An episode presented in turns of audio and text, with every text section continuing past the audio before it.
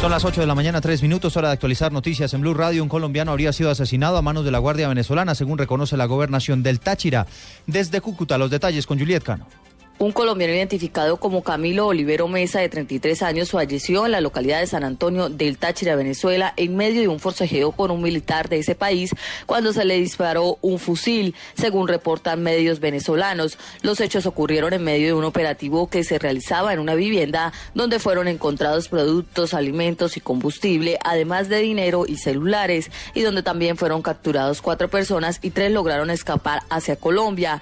Al parecer, en el forcejeo, el militar venezolano no soltó en ningún momento su fusil y de este salió un disparo que acabó con la vida del connacional, cuyo cuerpo permanece en la morgue de San Cristóbal, Estado Táchira, Venezuela. Informó desde Cúcuta Juliet Cano, Blue Radio. 8 o 4 minutos, gracias Juliet. En entrevista con el diario El Espectador, alias Timochenko, máximo jefe, jefe de las FARC, asegura que no está dispuesto a pedirle perdón a sus enemigos. María Camila Orozco. En entrevista con el diario El Espectador desde La Habana, Cuba, Rodrigo Londón Echeverri, alias Timochenko, máximo comandante de la guerrilla de las FARC, dijo que no pedirán perdón a sus enemigos, pero sí a las víctimas, no a las de un uniforme que los señala de violar mujeres de 4 a 70 años. Timochenko aseguró que esa guerrilla no pedirá perdón a las víctimas creadas de manera artificial y dijo que están comprometidos con la no repetición, pero que esta no se logrará metiendo a la cárcel a los máximos ni a los mínimos responsables de los más atroces crímenes. Aseguró también que su percepción es llegar a la no repetición por un camino distinto al punitivo. María Camila Orozco, Blue Radio.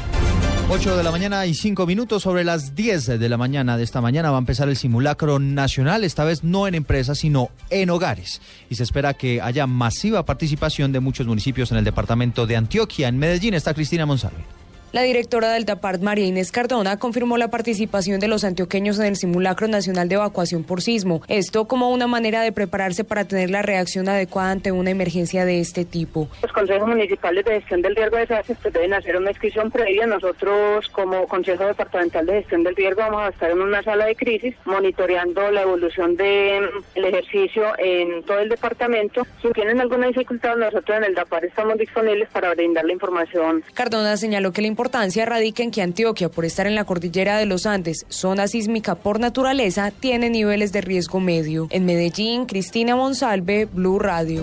8 o 6 minutos y una de las regiones más golpeadas por estos fenómenos naturales, como es el eje cafetero, también se sumará a esta jornada. ¿Cómo se va a vivir en la ciudad de Armenia, Juan Pablo Díaz?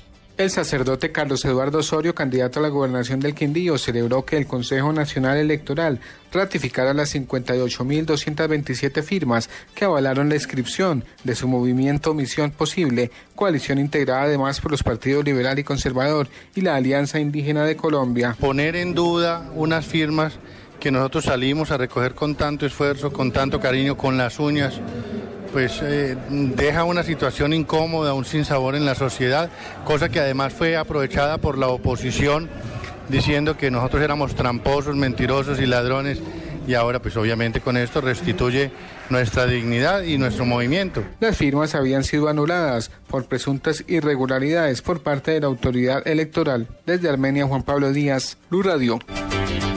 Son las 8 de la mañana y 7 minutos. En información internacional sigue creciendo la tensión en el eh, Oriente Medio. María Camila Correa tiene los detalles. Eduardo, buenos días. Según fuentes médicas, hoy en Jerusalén Este se registraron más de 120, 120, heridos, la mitad de ellos por balas de acero recubiertas de goma y los otros por inhalación de gas lacrimógeno. Uno de los portavoces médicos informó que nueve de los heridos se encuentran en grave situación y dijo que esto se trató de enfrentamientos tanto con fuerzas israelíes como con grupos de colonos extremistas. María Camila Correa, Blue Radio. Y en información deportiva, María Camila, a pesar de que James Rodríguez no estará con la selección Colombia, hay noticias positivas con los futbolistas del combinado nacional que actúan en el fútbol europeo. Pablo Ríos.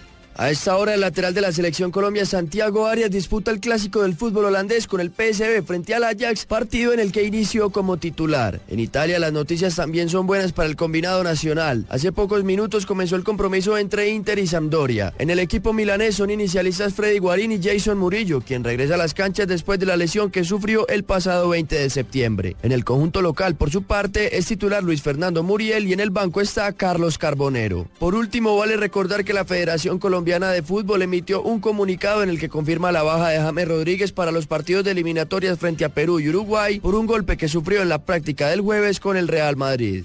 Pablo Ríos González, Blue Radio. Noticias contra reloj en Blue Radio. 8 de la mañana, 8 minutos. Estamos atentos a la audiencia de judicialización de los 17 implicados en el escándalo del desfalco del Sistema Nacional de Pensiones en el departamento de Córdoba, quienes a través de falsas decisiones judiciales buscaban beneficios propios e ilegales para enriquecerse. Estamos atentos porque la Fiscalía llamó a juicio a uno de los falsos testigos en contra de la candidata a la gobernación de Cundinamarca, Nancy Patricia Gutiérrez. Se trata de alias Crisóbal, quien eh, señaló a la ex congresista de tener vínculos con grupos armados ilegales.